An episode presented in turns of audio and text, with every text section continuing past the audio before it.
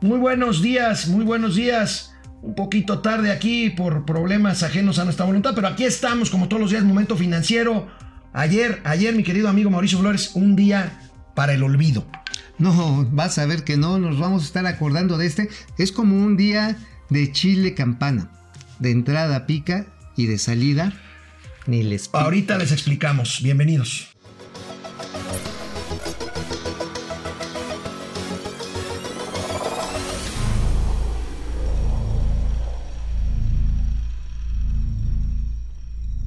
Ayer, ayer, justo, justo en los últimos minutos en que la delegación mexicana estaba reunida con el vicepresidente de Estados Unidos y con el secretario de Estado, viendo, viendo este tema de los aranceles, en unos cuantos minutos se nos vino el mundo encima. Dos calificadoras de las tres más importantes del mundo, que son eh, Fitch y Moody's, rebajaron las calificaciones de México. ¿Qué quiere decir? Rebajaron la calificación que tiene la deuda soberana de México, ya no Pemex. Ya estamos hablando de la deuda de México, amigo. ¿Qué significa esto? Bueno, pues es como en un partido de fútbol, amigo, en el que pues el caso de Moody's lo que sacó, lo que literalmente sacó fue pues una tarjeta amarilla, pero Fitch sí sacó la tarjeta roja. O sea, nos cambió, Moody's nos dijo, a ver, de la perspectiva estable que, que tenían, ahora la tienen negativa.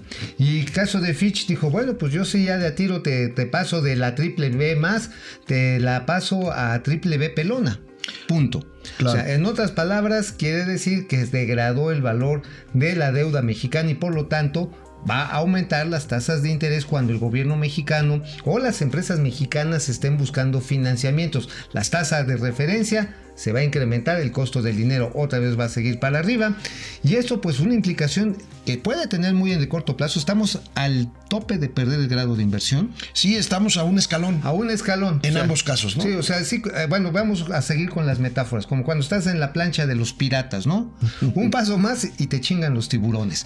Porque acto seguido, en el caso, ojalá nunca lleguemos a ese momento, si llegamos a un momento de degradación, ya así de perder el grado de inversión, el investment grade, pues entonces va a suceder, va a suceder que todos los fondos de inversión, fondos de pensión que tienen millones, miles de millones de dólares metidos en deuda de PM, gobierno mexicano, de empresas, sus propias calificadoras le van a decir, oigan, este, pues en este momento vas retirando tu dinerito, me lo vas quitando porque de acuerdo a los regímenes de inversión que te establecí, vas a tener que cumplir de manera muy, muy, muy precisa vas a tener que cumplir cómo van a quedar las cosas. Y bueno, pues ayer, entonces te retiras el dinero. Así es, se retira el dinero, este, como ya lo habíamos nosotros aquí dicho, los capitales son volátiles, el dinero internacional son volátiles y bueno, pues hay muchas gráficas hoy en los medios especializados, este, eh, pues hablan de que precisamente Fitch, Fitch nos quita, nos quita una calificación,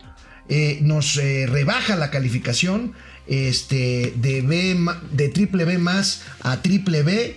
Y este, estamos a un solo escalón de que nos, nos quiten el grado de inversión. ¿Esto qué significa? Pues que tendremos que pagar más por el dinero que salgamos a buscar a los mercados internacionales. Y bueno, este, tenemos con que eh, Fitch nos tiene en eh, triple B negativa, este, eh, perdón, triple B estable Moody's nos tiene en A3, nos mantiene en A3, pero nos cambia de perspectiva estable a negativa. Y Standard Poor's, que el 19, eh, de, que el primero de marzo pasado eh, nos cambió a perspectiva negativa, estamos esperando que pase con, con la calificación de Standard Poor's. En fin, este, esto hizo que en pocos minutos ayer en la noche el, el peso se derrumbara frente al dólar Pero yo varios centavos. Yo tengo otros datos. A ver, ¿eh? venga, vengan los otros datos. los otros datos del presidente dijo que, pues, que al peso no le pasó nada, que como dijo Chicoche, así lo dijo hoy en la mañanera. Chicoche, su paisano. Su paisano dijo que Chicoche, este, pues dijo que, que aunque esté lloviendo fuerte, están aguantando, pues miren, pues no tanto. Ya ahorita el tipo de cambio, el interbancario está en 19,70, 19,70 con 75 centavos, es decir, estamos hablando de un crecimiento de prácticamente 15 centavos en esta jornada. Y ya en el, ahora sí que en el dólar en la ventanilla donde lo va a comprar el común de los mortales, la perrada, el infelizaje, bueno, ni tanto porque la perrada y el infelizaje no compra dólares. No compra dólares. Recibe, recibe dólares de las remesas. Ahora, son temas que afectan al grueso de la población. O sea, cualquiera diría, es esto a nosotros. Está en 20 pesos. Bueno, pues 20 este, pesos si el peso se devalúa, pues hay una cadena de consecuencias que siempre eh, pues se resiente. ¿no? Hoy le preguntaron en la mañana al presidente López Obrador sobre la baja de las calificaciones de las, de las empresas, de las instituciones Fitch y Moody's. Y esto fue lo que contestó el presidente de la República en Palacio Nacional. También eh, la confianza crediticia. Pues este respetamos esa opinión, pero seguimos sosteniendo que vamos bien, que va a crecer más la economía, que cuando menos va a crecer al 2% y que en el sexenio vamos a cumplir el compromiso de crecer al 4% y que con todo respeto la falla que tienen las calificadoras y los expertos en materia financiera es de que aplican la misma metodología de hace más de tres décadas. Es la metodología que... Amigo querido, hace 30 años no había metodología para calificar deuda soberana de los países, ¿o sí? No, no que recuerde y además hay que recordar que después de la gran crisis financiera del 2008 y de una serie de reformas que impulsó el gobierno de Barack Obama, la Security Exchange Commission de los Estados Unidos, así como la Agencia de Protección a las Inversiones de la Comunidad Económica Europea, hicieron un replanteamiento total de cómo las calificadoras se deben de conducir. La elección fue carísima, fue durísima, la crisis financiera del 2008, y pues no podemos comparar pues peras con manzanas. Ahora, ¿Qué están haciendo las calificadoras? Otra vez, y lástima que el presidente no quiere entenderlo, ni lo va a entender, me queda claro. Para él es un tema moral. Esto no es un, el que es la moral, un árbol que da moras. Así es. Para este ellos es, así de sencillo. Este es un tema que tiene que ver además con su credibilidad y por lo tanto con su negocio. Ellos califican para que los inversionistas tomen sus decisiones y pues si se equivocan simplemente se les acaba el negocio. Y aquí es prever el futuro, no ver el pasado. Y bueno, pues no se incluyó el, el la variable de corrupción, dice el presidente de la República, es un tema importante de corrupción, pero pues finalmente es un intangible. Además, pues yo tengo mis dudas de que la corrupción ya no exista, como dicen el pues, presidente que ya pues digo, digo, yo supongo que no. Hay, hay, velocidad para leer algunas cosas, ¿no? Eso sí, digo. Este, por ejemplo, hay un dato bien interesante que ya lo habíamos dicho aquí en el momento financiero de la licitación de las plataformas para la cimentación, apenas para la cimentación de dos bocas. No, ah, de, la refinería. De la refinería de Dos Bocas. Que una de las empresas que se llama Huerta Madre, que es, bueno, la forma, la encabeza el señor Manuel Saltandreu, un empresario muy notable allá de, de, Tabasco, este, pues resulta que hicieron la petición, le recibieron los documentos un 22 de mayo. ¿Sabes cuándo se dio el fallo? 24 de mayo. Y dices, oye, qué chingón. Dos ¿Qué, días. Qué, dos días? Nada más que eran 16.003, me puse a contar las hojitas, 16.003 fojas de análisis técnico, comercial y técnico. Que fueron leídas en dos días. En dos días, en 48 horas. Y además es una empresa recién constituida, ¿no? Bueno, no se levantaron, se ve que los que revisaron el documento, pero no fueron ni al baño. O sea, a cinco hojas por minuto en chingas. Habría, habría que ver. Además, es, es, es, una empresa la que gana, es una empresa recientemente constituida. Ajá, tiene cuatro semanas de haberse formado y tiene un capital social de 60 mil pesos. Ahí bueno, tienen ese dato, nomás para hablar de la nada corrupción. Para, nada más para hablar, no quiero hablar de la corrupción, quiero hablar de la falta de procedimientos. O sea, no me que podría ser una forma de corrupción en todo caso. Podría ser una, una, ineptitud en el procedimiento. Pero bueno, ya, en fin, ya, no voy a por si algo faltara, por si algo faltara, amigos, después del anuncio de las calificadoras, pues se anunció lo que preveíamos. No se llegó a un acuerdo, no hay marcha atrás. la discusión en la mesa de negociación de Washington ya no es sobre comercio internacional, ya no es sobre comercio entre México y Estados Unidos, es sobre migración. El, Estado, el, gobierno de Estados Unidos está presionando para que nosotros detengamos la migración del sur. No hay acuerdo, hasta ahorita está en pie que el próximo lunes se aplicará un arancel del 5% a todas las exportaciones de México hacia Estados Unidos y como respuesta a este primer día fallido de negociación, el presidente de la República mantiene su optimismo y no tan solo eso, convoca a un acto de unidad del pueblo de México por su dignidad, pero también para mantener la amistad con Estados Unidos para el próximo sábado a las 5 de la tarde en la ciudad de Tijuana. Pues está bien, ¿no? Digo, un evento, un meeting, a lo mejor va un bonito grupo musical, amenizan. Es un acto político, ¿no? Pues sí, digo, está bien, está bien. Yo creo que son importantes, son actos simbólicos. Este es un presidente al que le gustan los, las cosas simbólicas. Sin embargo, un símbolo que no está lleno de sustancias, es decir, de acciones y de acuerdos, pues se queda en eso, en un bonito meeting. Por eso llama la atención lo que pasó con la inversión bruta fija, mi sí, Sí, sí, sí, sí. Que cayó de manera. A ver, tú tienes ahí el dato, yo no quiero ni decir Mira, la inversión, la inversión bruta fija cae según la gráfica que podemos ver en, pantalla. La inversión eh, bruta fija cae 3% en el último mes. 3% en el último mes. Y si mayo anualizamos. Abril.